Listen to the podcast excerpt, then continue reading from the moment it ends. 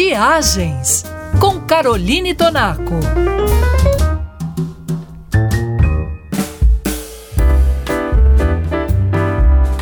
Mal acabou o carnaval e todo viajante já está pensando na Semana Santa.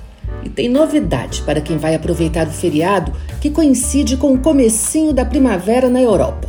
A maison francesa Zadig Voltaire ganhou o mundo com seu estilo contemporâneo e urbano, fez da moda um manifesto de liberdade.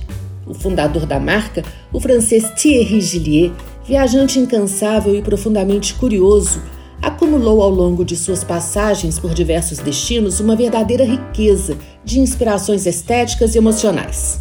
Com o passar do tempo, ele resolveu criar o seu próprio estilo de hospitalidade hoteleira, imaginada para atrair pessoas de todo o mundo ávidas por conhecer um lado emocionante de Paris. E ela pode ser experimentada em sua nova propriedade, o Chateau Voltaire, que é um dos mais novos hotéis da cidade e que é a minha sugestão para quem busca uma escapada europeia para curtir uma Páscoa vibrante. O hotel foi construído dentro de três edifícios distintos, datados dos séculos 17 e 18. Sua fachada sóbria e sem muito alarde guarda um interior repleto de cores quentes e de mobiliário de época, o mesmo tipo de mistura entre o antigo, o clássico e o contemporâneo que se tornou sinônimo do estilo Zadig e Voltaire.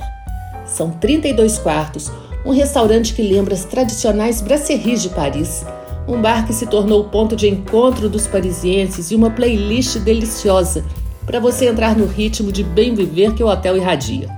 Discreto por fora, mas com uma decoração surpreendente e um serviço eficiente, o Chateau Voltaire é perfeito para quem pretende passar a Semana Santa em Paris.